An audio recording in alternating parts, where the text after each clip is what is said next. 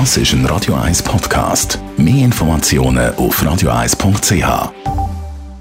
Der Wohntipp auf Radio 1 wird Ihnen präsentiert vom Hauseigentümerverband Schweiz. www.hev-schweiz.ch es geht um das Thema Ferienwohnungen. Wenn man so eine Ferienwohnung vermietet oder eben vermietet. Thomas Oberle, Jurist vom Hauseigentümerverband Schweiz. Was muss man beachten, sowohl als Vermieter und Mieter von einer Ferienwohnung?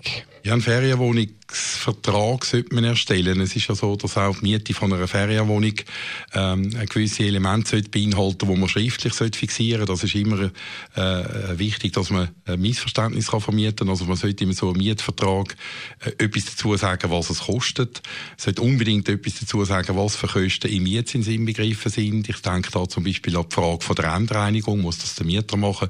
Und wenn ja, wenn es der Vermieter müsste machen, ist das im Mietzins inbegriffen? oder eben nicht. Und dann ist es wichtig, auch zur Art von der Bezahlung etwas zu sagen. Also man muss dann sagen, ob der Mieter eine Anzahlung soll leisten Und wichtig ist vielleicht auch noch die Frage von der Rückgabe, also dass man genau definiert, wenn am letzten Ferientag die Wohnung muss frei sein muss. Ein wichtiges Thema ist, ja, kann man als Mieter aus dem Vertrag auch wieder aussteigen? Also wenn einem jetzt etwas in die Quere kommt und man kann gleich nicht Ferien machen?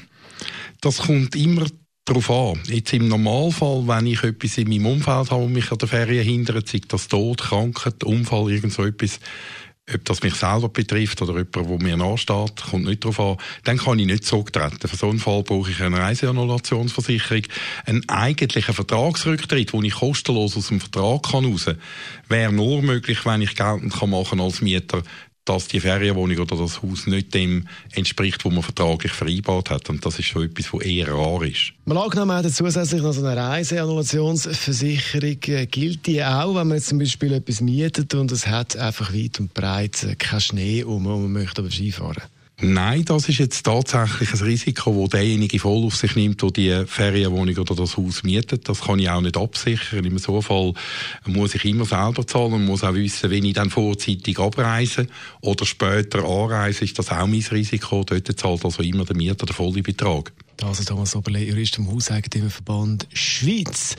Fragen rund ums Kaufen von einer Wohnung, Verkaufen, Vertragsaspekt, das alles gibt es zum Nachlesen als Podcast auf radio1.ch. Radio 1 Das ist ein Radio 1 Podcast. Mehr Informationen auf radio1.ch.